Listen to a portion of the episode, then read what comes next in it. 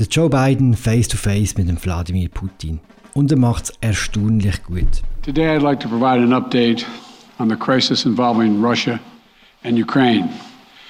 From the beginning of this crisis, I have been absolutely clear and consistent. The United States is prepared no matter what happens.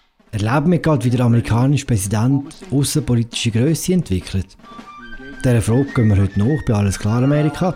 Mein Name ist Philipp Loser und ich springe heute ein für Christoph Münger, im Auslandchef von Media.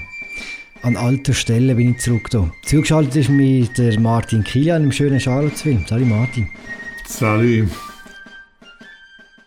The Russian defense minister reported today that some military units are leaving their positions near Ukraine. That would be good, but we have not yet verified that. We have not yet verified the Russian military units are returning to their home bases. Indeed, our analysts indicate that they remain very much in a threatening position. An invasion remains distinctly possible. Wir haben Joe Biden gehört, er hat am Dienstag gesagt, dass er dem Teilabzug der Russen in der Ukraine nicht wirklich traut. Und er hat einmal mehr ziemlich offen droht, der Russen. Russia attacks Ukraine, it'll be met with overwhelming international condemnation. The world will not forget that Russia chose needless death and destruction. Invading Ukraine will prove to be a self inflicted wound. The United States and our allies and partners will respond decisively. The West is united and galvanized. Today, Hast du das überzeugend gefunden, Martin?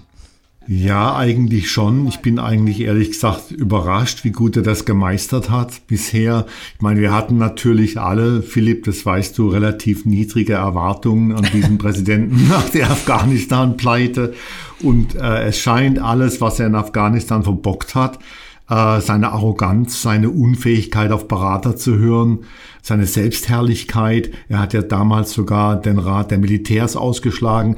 Das hat sich jetzt alles verflüchtigt, so scheint es. Aber es ist natürlich noch etwas früh, ihn mit Lorbeergrenzen zu behängen. Wir wissen eben einfach noch nicht, wie diese Krise ausgeht. Aber wie du auch sagtest, Philipp, ich finde, er hat sich bisher, Biden hat sich bisher sehr wacker geschlagen in dieser Krise. Siehst du einen Grund, warum er das so viel besser macht als bei Afghanistan? Ich glaube, dass es einfach mehr sein Metier ist. Er ist ja auch aufgewachsen und äh, ist zu politischer Größe gereift in den Zeiten des Kalten Krieges.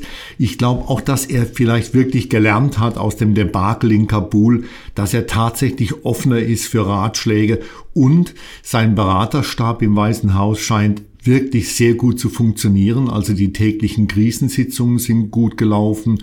Und ich denke, dass einiges zusammenkommt, auch einfach seine Erfahrung. Nicht nur als Vizepräsident, sondern wie du weißt, war er lange Jahre Senator, hat sich damals auch sehr mit Außenpolitik beschäftigt. Das alles kommt jetzt zusammen und gibt ihm vielleicht eine Reife, die wir bei anderen Präsidenten vermisst hätten. Hm, du hast den Kalten Krieg erwähnt. Kann man das, was jetzt passiert, vergleichen mit den Situationen im Kalten Krieg? Kuba-Krise 62 zum Beispiel, Tschechoslowakei 68, ist das ähnlich? Ja und nein. Es ist interessant, dass du das aufbringst. Ich meine, auf der einen Seite haben wir natürlich schon wieder die beiden atomar hochgerüsteten Supermächte, äh, statt Sowjetunion jetzt Russland und die USA stehen sich gegenüber. Aber es gibt natürlich nicht mehr wie damals, zumindestens bisher, und wir wollen hoffen, dass es dabei bleibt, die Gefahr eines nuklearen Schlagabtauschs. Wir haben auch kein Systemwettrennen wie damals, also zwischen Kommunismus und Kapitalismus und so weiter und so fort. Und trotzdem beschleicht einem, wenn man wie ich alt genug ist, um selbst die Kuba-Krise miterlebt zu haben, als Kind immerhin, beschleicht einem schon ein bisschen ein seltsames Gefühl, dass wir nun wieder an einem Punkt sind, wo mitten in Europa Kriegsgefahr droht, wo äh, tatsächlich man sich bang fragt, wie das ausgehen könnte, wenn Fehlentscheidungen gemacht werden. Also der Vergleich hinkt, aber irgendwo emotional hängt der schon drin, bei mir zumindest. Mhm. Interessant ist, dass der beiden ansteht und ganz äh, offensichtlich einen Machtanspruch für sich reklamiert, oder? Das ist ja auch etwas Neues wieder für ihn. Ja, finde ich auch. Und äh, eine Frage, die wir überhaupt mal stellen müssen, was diese Entwicklung der Ukraine angeht, ist, ob Putin, Wladimir Putin dazu ermuntert wurde, durch eben den blamablen Abzug aus Afghanistan und die Art und Weise, wie das geschehen ist und ob er etwa auch ermuntert wurde dazu durch den desolaten Zustand der Vereinigten Staaten, die Polarisierung, das Aufeinanderlosdreschen, die Grabenkämpfe, die Betonierung, die Einbetonierung in Washington, wo nichts mehr geht. Das sind Fragen, die man nach dem Ende dieser Krise dann mal stellen wird und versuchen wird zu beantworten. Aber es ist schon interessant, dass eben diese Krise um die Ukraine und dieser brutale Machtanspruch Putins genau jetzt kommt. Und man wird sich eben, wie gesagt, fragen müssen, warum. Wenn du sagst, die Polarisierung vom Land spielt eine Rolle bei der ganzen Ukraine-Krise aus Sicht von Putin. Was machen denn die Republikaner im Moment? Stehen die hinter den beiden? Ja, das ist eine interessante Frage, Philipp. Also ich beobachte eine gewisse Spaltung innerhalb der Partei, wobei die besonderen Geister, wie zum Beispiel der Senatsmehrheitsführer Mitch McConnell aus Kentucky, die stellen sich hinter Biden, die finden das auch richtig, was Biden bisher gemacht hat, also die Drohung mit Sanktionen, gleichzeitig verhandeln, die Alliierten näher zusammenbringen, während andere eher so im Fahrwasser von Trump, also zum Beispiel Missouri-Senator Josh Hawley, die sagen, man solle Moskau entgegenkommen. Was hier sehr, sehr aufmerksam verfolgt wurde, sind einige Kommentatoren auf äh, Fox News, also dem Haussender von Trump, vor allen Dingen der Kommentator und Moderator Tucker Carlson, der klipp und klar gesagt hat, dass die Russen eigentlich hier schon ein richtiges Anliegen haben und dass man ihnen möglichst weit entgegenkommen sollte. Insofern ist die Republikanische Partei, spricht nicht mit einer Stimme, aber die Führer auf dem Kapitolshügel, die Führer dieser Partei auf dem Kapitolshügel, sind im Großen und Ganzen hinter Joe Biden und das ist eigentlich schon ganz erfreulich. Hm, das heißt, es gibt wie eine Zweiteilung zwischen den institutionellen Republikanern, wo eher hinter den beiden steht und Leute wie im Tucker Carlson, der ja sowieso einen totalen Hang hat zu so autoritären Staaten. Er war, glaube ich, letztens in Ungarn um zu schauen, wie man das richtig macht, oder? Ja, das ist richtig. Das ist die, genau die Unterscheidung ist richtig, ja. Ja, Philipp, das stimmt. Hast du schon mal überlegt, wie die Krise wird verlaufen, wenn der Präsident immer noch Donald Trump wird heißen? das ist eine schwierig zu beantwortende Frage. Ich meine, äh, wenn wir uns Trumps Verhalten gegenüber Putin und Russland angucken, man denke nur an äh, den Hamburger Gipfel wann war es, 2017, glaube ich, dann müsste man eigentlich erwarten, dass Donald Trump Wladimir Putin sehr stark entgegenkommt, ja, auch weil Trump ja offensichtlich ein Freund autokratischer Figuren ist. Und dass Putin vielleicht sehr viel bekommen könnte von den Amerikanern, was er jetzt von beiden nicht bekommt. Außerdem, wenn Trump noch Präsident wäre, könnte sich jetzt das Schicksal der NATO tatsächlich entscheiden und die Entfremdung zwischen Europa, zwischen den westlichen Alliierten und den USA also weiter zunehmen. Mir wäre nicht sehr wohl bei dem Gedanken, dass ein Präsident Trump in der gegenwärtigen Krise agieren würde, auch einfach, weil er so impulsiv ist, weil er keine Erfahrung hätte in solchen Angelegenheiten. Aber letztendlich, wer weiß, vielleicht würde uns auch hier überraschen. Ich hätte meine Zweifel. Er ist ja schon wieder jetzt so langsam im Anlaufmodus für seine Kandidatur. Dann hat man von ihm schon etwas gehört zu der ganzen Krise. Was findet er denn, wie es der beiden macht? Nein, äh, verhältnismäßig, man hat nichts gehört. Also er hat sich bisher völlig ruhig verhalten, was mich etwas wundert. Ich denke auch, dass äh, das dicke Ende sozusagen kommen wird, dass er sich melden wird, dass er heftige Kritik an beiden wegen diesen und jenen üben wird. Aber bisher hat Donald Trump eigentlich sehr wenig äh, oder gar nichts gesagt zu dieser Krise. Das letzte Mal, wo West und Ost so aneinander geraten ist, ist eigentlich in den 90er Jahren beim Zusammenbruch von der äh, Sowjetunion. Das war das Ende auf dem Kalten Krieg. Wenn man jetzt die Krise von der Ukraine heute anschaut, siehst du auch das ein bisschen wie ein Echo von damals, das Verhalten von diesen beiden Blöcken? Ja klar, ich meine, die, die Ursprünge, die Wurzeln dieser äh, Bedrohung der Ukraine und dieser Krise liegen im Verhalten des Westens in den 90er Jahren. Man muss also kein Apologet Wladimir Putin sein, um zu sagen, dass der Westen damals einige Fehler gemacht hat. Äh, selbst der äh, eigentlich für seine super pro-amerikanische Haltung bekannte Kolumnist Thomas Friedman der New York Times hat sich damals gegen die Osterweiterung der NATO ausgesprochen. Man muss auch dazu fügen, dass es einen Schuss Triumphalismus gab in Washington nach dem Ende des Kalten Krieges, dass man Russland gedemütigt hat, mancherorts. Und das war alles eigentlich sehr unüberlegt. Und wenn man, glaube ich, die Uhr zurückdrehen könnte, würde man heute zumindest in Washington einiges anders machen gegenüber Russland, als es damals gemacht worden ist. Das soll nicht heißen, dass das derzeitige Streben von Wladimir Putin entschuldbar ist. Ganz im Gegenteil. Aber ich denke, man sollte hier auch mal einfügen, dass die Angst Putins was die Ukraine angeht, meiner Ansicht nach nicht so sehr ein NATO-Beitritt der Ukraine ist. Ich sehe das auf Jahrzehnte nicht kommen. Hm. Putins Angst ist darin begründet, dass die Ukraine in die EU rein will, dass die Ukraine ein westliches Land wird, genau wie Georgien.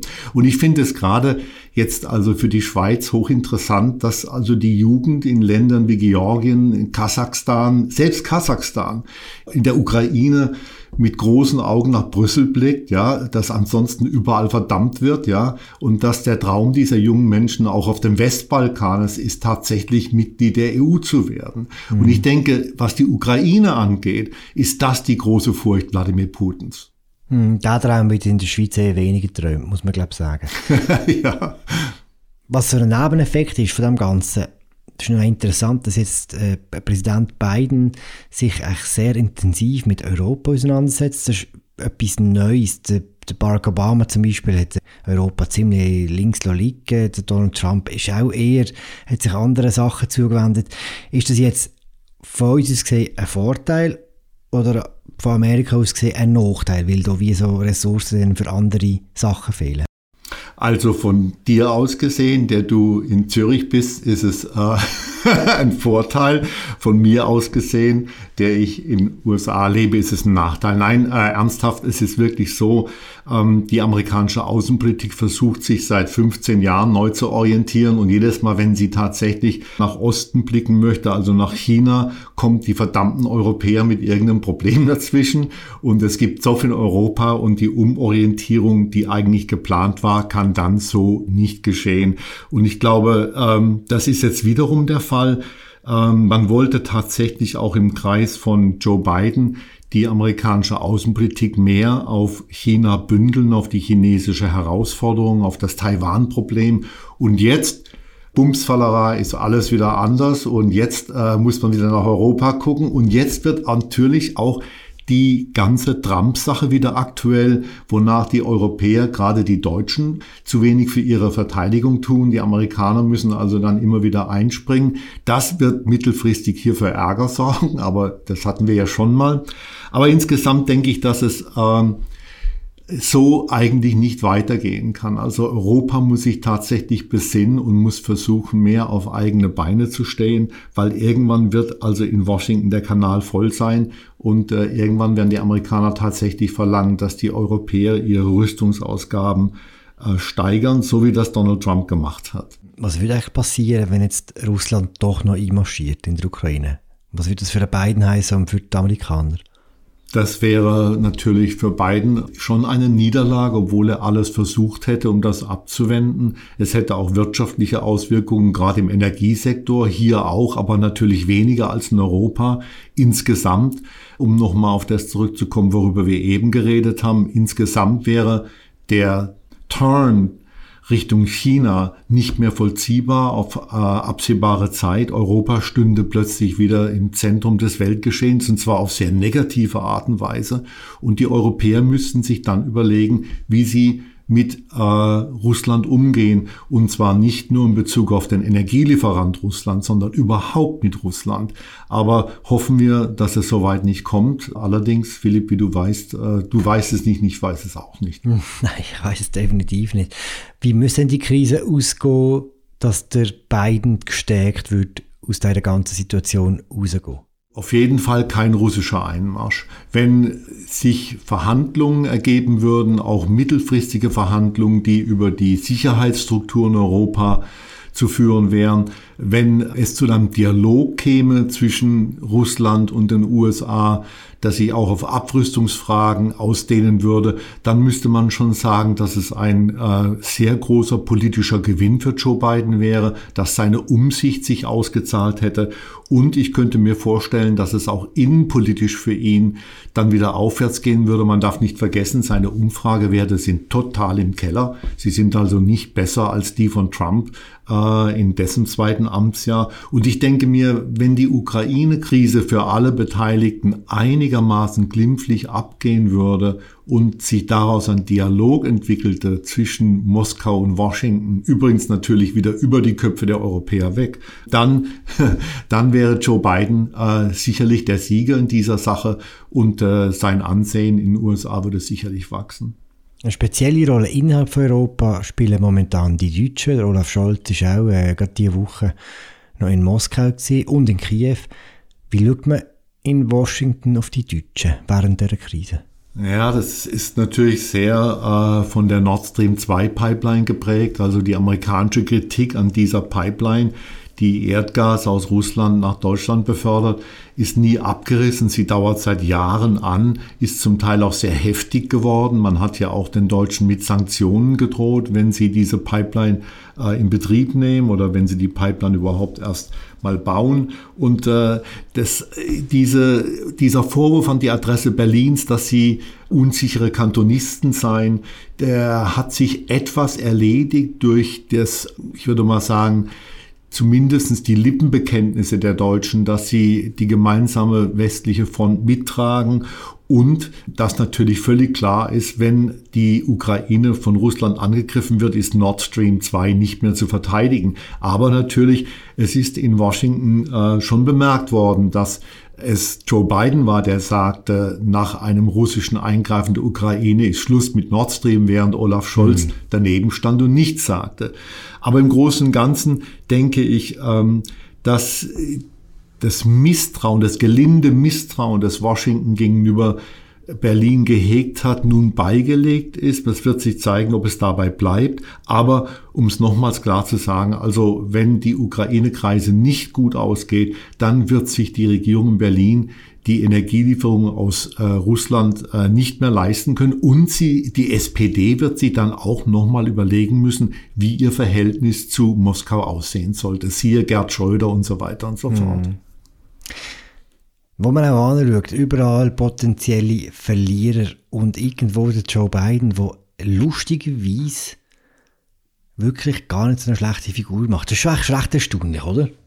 Ja, äh, ich denke, dass seine Präsidentschaft dadurch jetzt wirklich gewinnen könnte, dass er vielleicht überzeugt hat durch seine Umsicht, auch einfach durch seine Bereitschaft, alle Register zu ziehen. Aber wie gesagt, Philipp, wir äh, sollten den Tag nicht vor dem Abend hier loben. Das kann auch noch sehr anders ausgehen. Aber im Großen und Ganzen bisher muss man sagen, das ist ein Plus für den amerikanischen Präsidenten.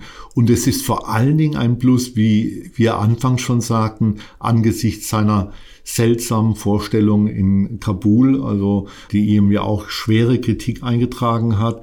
Für mich kommt es jetzt auch ein bisschen drauf an, ob die institutionellen Republikaner, also die Führer der Republikanischen Partei im Kongress, die Linie Bidens mittragen werden in den kommenden Tagen. Das wird auch mitentscheidend sein, wie Bidens Auftreten in der Ukraine-Kreise hier wahrgenommen werden wird. Wir werden es sehen und wir werden es auch bald wieder hören von dir oder dem Fabian Fehlmann und dann auch wieder von Christoph Münger, der dann wieder zurück am Mikrofon sitzt. Äh, danke Martin, das war sehr ja. interessant. Gewesen. Ja, danke dir Philipp. Das heisst, ich sehe die Folge gefallen, das Klar Amerika, im Amerika-Podcast von Tamedia. In zwei Wochen, wie ich gesagt habe, wieder Christoph Münger an dieser Stelle. Mein Name ist Philipp Loser. Ich danke fürs Zuhören. Bis bald. Habt's gut.